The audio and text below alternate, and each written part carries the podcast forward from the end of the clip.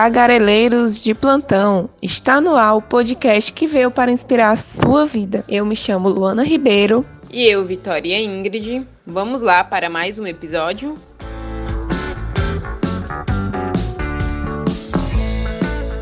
No episódio dessa semana, vamos falar de mães, sobre mulheres que exercem a responsabilidade de pai e mãe na criação dos filhos. Hoje é muito comum conhecer mães que são responsáveis pelo sustento e educação dos filhos. De acordo com dados do IBGE, o Brasil nos últimos 10 anos deu um salto significativo para o número de mulheres que exercem a função monoparental, pai e mãe são mais de 34,4 milhões de mulheres responsáveis pelo sustento da família, e esse número aumenta cada ano, Vitória. Convidamos algumas mães e filhos para contarem suas experiências sobre essa realidade vivida por eles.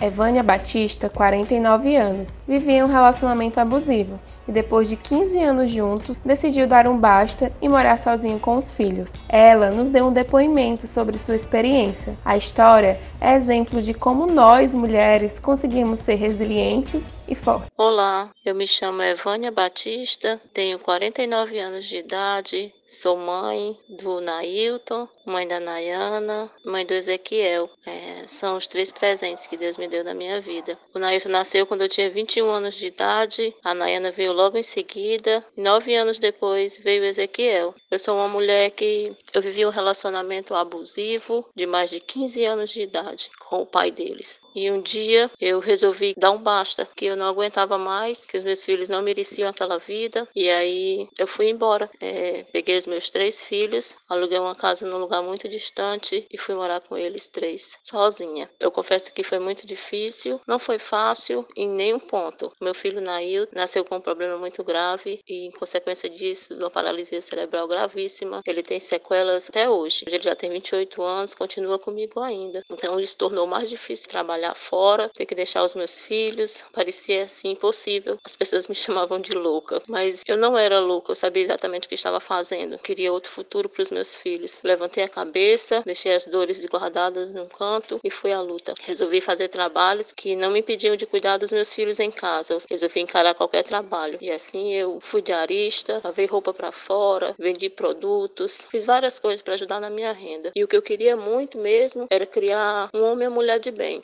mas eu sempre me considerei mãe solteira porque eu nunca tive o apoio do pai dos meus filhos para criá-los, para prepará-los para esse mundo, para serem um homem ou mulher de bem, bons cidadãos, que realmente eles tivessem uma chance na vida de serem felizes. Hoje a Nayana tem 27 anos de idade, está casada e ela está esperando o primeiro filhinho dela, o Alexandre, o meu netinho, meu primeiro netinho. O esposo dela é um bom homem. Sempre também me preocupei muito com isso, que ela não tivesse que passar por nada do que eu passei. A minha filha, ela três, quatro anos mais ou menos, ela se formou. Ela é formada em assistência social. Foi um, um orgulho muito grande que eu senti, sensação de trabalho bem feito. E o Ezequiel, meu filho, tem 19 anos de idade, também é um cidadão de bem, sobre escolher bons caminhos, bons amigos. Hoje ele trabalha no seu primeiro emprego e aí ele já me ajuda financeiramente em casa, me ajuda psicologicamente e eu creio que daqui a alguns anos também ele vai se formar, ele pretende fazer faculdade de sistemas e mídias digitais e ele vai também seguir o caminho dele, trilhar o caminho dele como a minha Nayana está trilhando. Esse é o grande legado de uma mãe solteira. É o grande legado de uma mãe casada ou solteira. É o grande legado de uma mãe. É ver os seus filhos no caminho bom, saibam fazer boas escolhas, que sejam cidadãos honestos e fortes e vão lutar e batalhar pela família deles também. Essa é um pouquinho da minha história. É com prazer que eu compartilho com vocês. Muito obrigado pela oportunidade. Um grande abraço. Eu quero dizer também que vale a pena. Todas as noites em claro, todas as preocupações, todas as frustrações, os medos, mas que vale a pena lutar pelos nossos filhos. Um grande abraço a todos.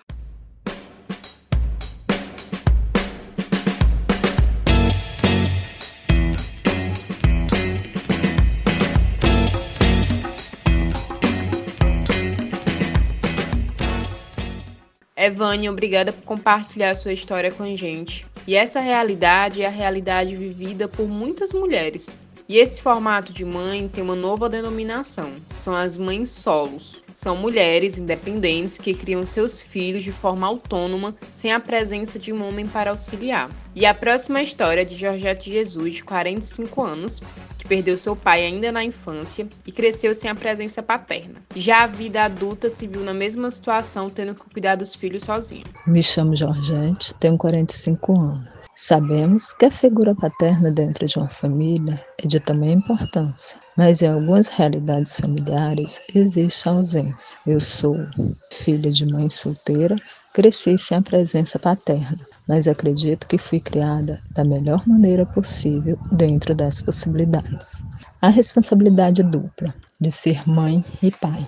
Aqui estou eu, na segunda geração. Hoje sou mãe de três filhos, os mesmos criados também com ausência paterna. Acredito que hoje para eles a ausência já influenciou mais, mesmo eu sempre tendo sido presente, como até hoje sou na vida deles. Não é nada fácil, mas também não é impossível. Agradeço por meus filhos serem pessoas boas. Busquei sempre mostrar a realidade do dia a dia de maneira visível e educá-los para serem pessoas boas diante da sociedade e principalmente para a vida deles mesmos. Na verdade, eu não diria um conselho, mas sim para vocês mulheres, mães que se encontram nessa mesma situação, não tenham medo. Coragem coragem. Vocês são capazes. Pense que agora você tem uma vida nova que depende de você para ser alguém amanhã.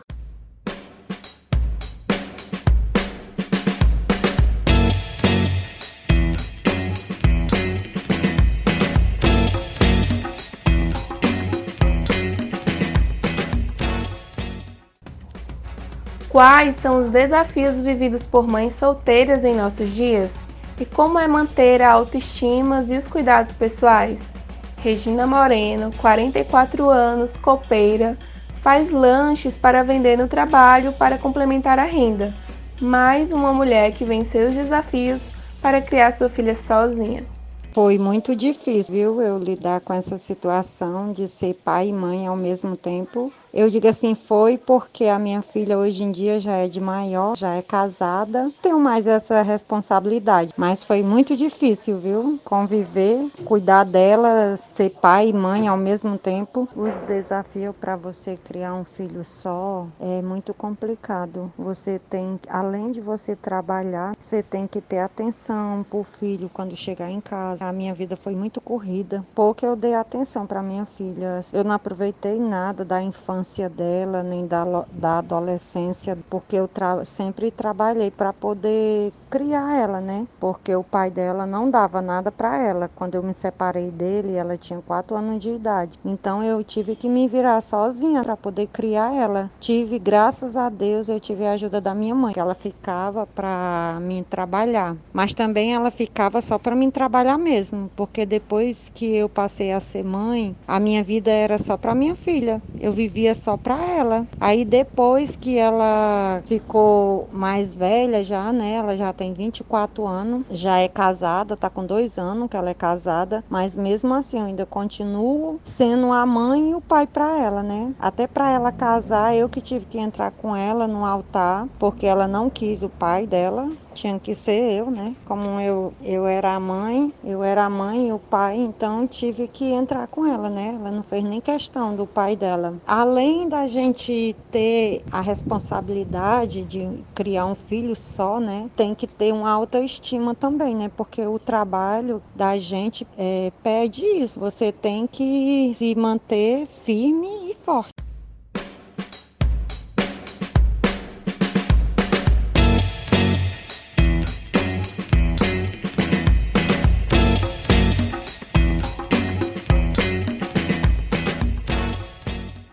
A criação independente é difícil para quem cuida, como também para quem é cuidado, no caso dos filhos. E a ausência do pai na criação da criança se torna um buraco que muitas mães trabalham de modo exemplar para suprir a falta que a figura paterna representa. Para entender melhor, convidamos o estudante Mailson Modesto para dividir com a gente a sua experiência no assunto. Oi Luana, oi Vitória, oi pessoal. É, eu me chamo Mailson, eu sou estudante de jornalismo e estou aqui para falar um pouco da minha experiência sobre esse crescimento sem a figura paterna. Primeiro, eu quero agradecer por esse espaço e estou muito honrado, de verdade. Admiro muito esse trabalho. Pois bem, crescer sem pai é muito difícil. O meu faleceu quando eu tinha 7 anos de idade. De lá para cá, a minha mãe fez um excelente trabalho. Acontece que muitas vezes quando se aponta o problema, os problemas da ausência paterna, parece que a gente critica o trabalho de quem ficou fazendo o trabalho, que é o trabalho materno, né? Então, de forma alguma, a ausência paterna, esse buraco que fica, é, as consequências deles, dele tem alguma relação com o trabalho da mãe. Eu acredito que pai e mãe fazem trabalhos, desempenham trabalhos é, na formação da criança diferentes. Mas eu não vou me aprofundar muito nisso, até porque eu não tenho muito conhecimento. Mas na minha experiência pessoal, como homem que cresceu sem essa figura presente, é muito difícil. Porque um pai, ele é sinônimo de proteção. Porque um pai, ele é um sinônimo de segurança. É, como, como homem, é ainda mais difícil. Porque um filho, ele se identifica com o pai, e é a partir dessa identificação que ele começa a enxergar o mundo é, como de fato um homem. Ele começa a enxergar as suas responsabilidades, é, o papel que ele precisa desempenhar, o homem que ele precisa ser. Sem essa figura, esse trabalho é muito, mas muito difícil de acontecer. Por muitas vezes, no meu crescimento como homem, eu me vi sozinho. Eu me vi sozinho. Porque apesar da minha mãe dar todo o amor, cuidado do mundo para mim, eu precisava é, de um porto seguro de um lugar seguro para viver esse processo de crescimento, de amadurecimento como homem. Então, essa lacuna vazia, ela foi muito difícil de ser encarada. E ainda é. Porque eu conheço amigos que são muito inseguros e se identificam comigo, porque eu também sou muito inseguro. É, a falta das palavras de afirmação, a falta de palavras é, de encorajamento de um pai são devastadoras no crescimento. E eu vejo também que homens que cresceram sem pai, eles têm um desejo gigantesco de serem pais. E muitos realmente são, de fato são, porque eles querem compensar no relacionamento com seus filhos é, todo o amor que faltou durante o crescimento. Então, o que eu posso dizer sobre esse crescimento com essa ausência é que é muito difícil para um homem é muito difícil para uma mulher, porque um pai ele desempenha um papel incrível, incrível e muito importante nessas para essas duas figuras. E essa falta que eu sinto, é, eu não trago ela, não coloco ela na conta da minha mãe ou na conta de outra pessoa, porque é, um, é uma responsabilidade que pertencia ao meu pai, que infelizmente, né, por questões óbvias, não pôde cumprir. E é, o, e é o que eu hoje busco fazer, crescer. Mas quem dera que ele estivesse aqui para me ajudar, para me dar suporte nessa vida que é tão difícil, né? Então muitas vezes a gente se vê como uma eterna criança querendo esse amor e essa atenção de um pai, né, que possa garantir esse cuidado e essa proteção. Então eu espero que eu tenha é, falado um pouco sobre isso. E resumindo, crescer sem pai é crescer superando dia após dia essa falta. Muito obrigado, meninas, por terem me dado esse espaço. Muito obrigado vocês que estão ouvindo né, essas minhas palavras. Um abraço a todos.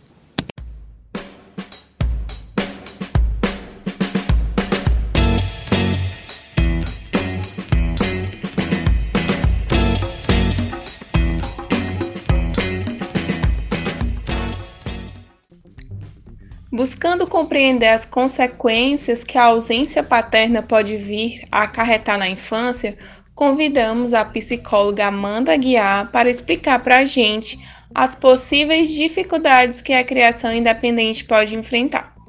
Oi, gente, tudo bom?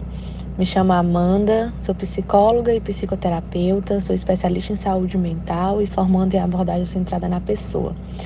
É, atualmente eu trabalho na clínica, mas também ministro cursos, palestras, é, grupos de estudos. Eu estou nesse desenvolvimento é, relacional também com estudantes e outros profissionais, né? Estou me descobrindo nessa área de lecionar.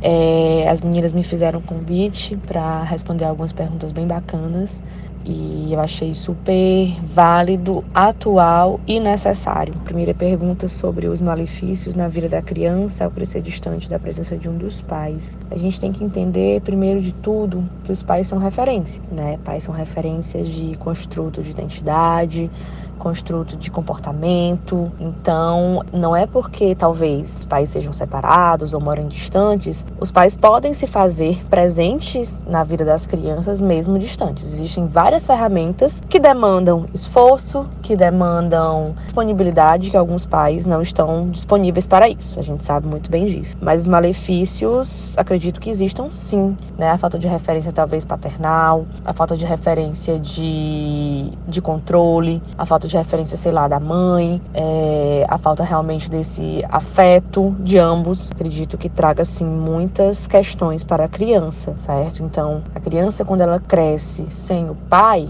digamos assim, sem essa referência paterna, não dizendo que a mãe não não faça assim o que tem, né, para fazer na criação. Mas quais são as referências de homem que ela vai ter na sua vida? Quais são as referências de comportamento masculino? Quais serão as referências é, sobre o tratar o outro, quais serão as, quais serão as referências que esse pai poderia trazer para esse filho, do mesmo jeito da mãe, quais seriam as referências é, femininas, as referências maternas, quais seriam as referências como pessoa para essa criança, né? E aí se desenvolve isso na sua vida mesmo, não só na infância, mas, né, adulta, na adolescência. Então é preciso sim que ambos mostrem o seu papel no mundo para, para o filho, que ambos mostrem o seu jeito de viver, que ambos mostrem o que é ser um ser humano humano íntegro, que ambos mostrem realmente seu papel masculino e feminino dentro da sociedade. E aí a segunda pergunta seria quais os problemas a curto e longo prazo que podem ser acarretados na vida da criança. Então a gente pode aí ter várias questões, né? Assim, não dá para classificar muito essas questões não, mas digamos assim a forma como ela se comporta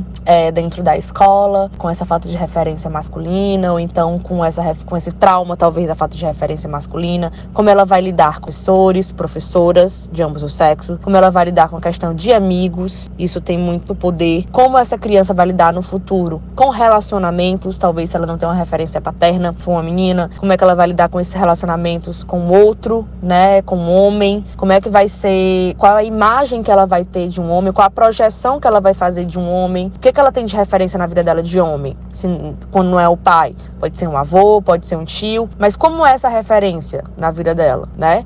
Então, assim, pode ter essa consequência. Do mesmo jeito do homem. Se ele não tem uma referência materna, então ele vai idealizar uma namorada, uma pessoa, uma companheira na, na vida dele de uma forma diferente. Qual a referência que ele teve em casa de, de mulher? Então, ele vai pegar isso da sociedade, vai mesclar e criar uma referência. Ele não vai ter tido essa convivência. Então, assim, isso pode ser um causador, assim, meio complicado durante essas relações, tá certo? Então, assim, são, as consequências são relacionais. Como essa criança vai se ver no mundo, com os outros, se relacionando com outras pessoas? Quais são as referências que ela vai ter? E aí a terceira pergunta seria a ausência dos pais na infância. Pode afetar na vida adulta? Sim, gente, pode afetar, porque a gente sabe que pais, os pais são pais, não são que a criação, aliás, né, é, não é feita na, na atual sociedade só por pai e mãe avós, tios, enfim, a gente sabe que muitas crianças não são necessariamente criadas pelos pais. Mas qual a relação que é estabelecida por esses outros criadores? É realmente uma relação paternal e maternal? Se sim,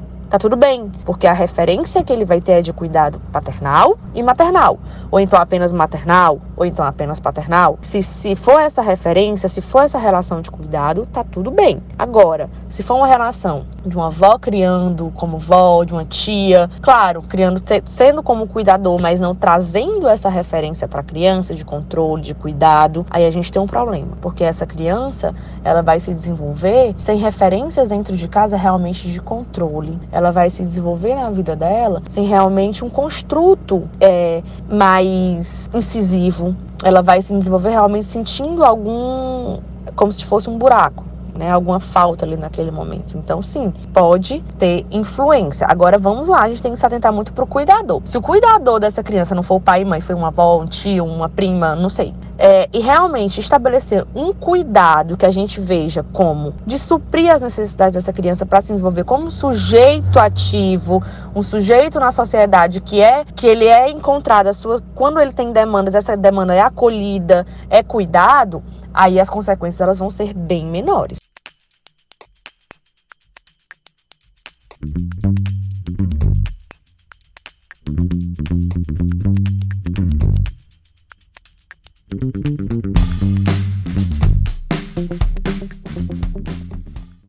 Gente, pensando em todos os desafios que nós mulheres passamos, trouxemos dicas de filmes de mulheres que irão inspirar a sua vida. Minha dica de hoje é do filme brasileiro protagonizado pela Regina Casé, Que Horas Ela Volta. O filme ele conta a história da empregada doméstica Val, que se mudou para São Paulo com o objetivo de dar uma melhor qualidade de vida para sua filha Jéssica. Aí o filme ele narra toda essa relação conflitante entre a mãe e a filha na casa dos patrões da Val.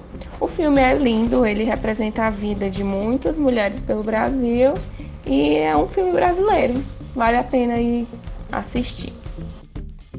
A primeira indicação é do filme Mulheres do Século XX, que conta a história de uma mãe e de um filho. Eles são a família um do outro e após o divórcio, a responsabilidade da criação foi atribuída à mãe. E durante toda a história, ela se vê no dilema de não ser o suficiente para educar e cuidar do filho adolescente. É uma história divertida e comovente que mostra que não é necessário um homem para criar outro homem, e que apenas a mãe basta, pois a mulher em si é autossuficiente. E a outra indicação é o filme O Maior Amor do Mundo, que representa várias situações de criações independentes. Uma mãe divorciada que compartilha a guarda de dois filhos com o pai, duas mães que compartilham a criação de um filho, um viúvo que cuida de duas meninas e até mesmo uma filha que foi abandonada quando criança e cresceu sem a presença dos pais. O mais lindo do filme é o amor incondicional que os pais têm pelas suas crianças, como também a responsabilidade da criação autônoma e os dilemas sociais em educar, cuidar e dar afeto, suprindo a necessidade de pai e mãe ao mesmo tempo.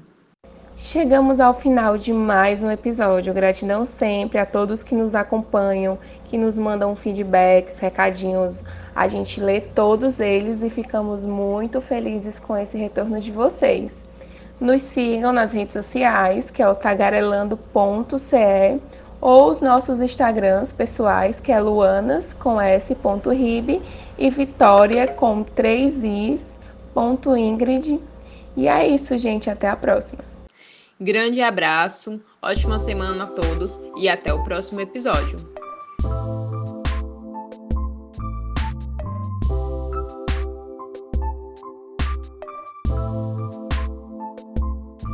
Este podcast teve gravação e produção de Vitória Ingrid e Luana Ribeiro e edição de Vitória Ingrid.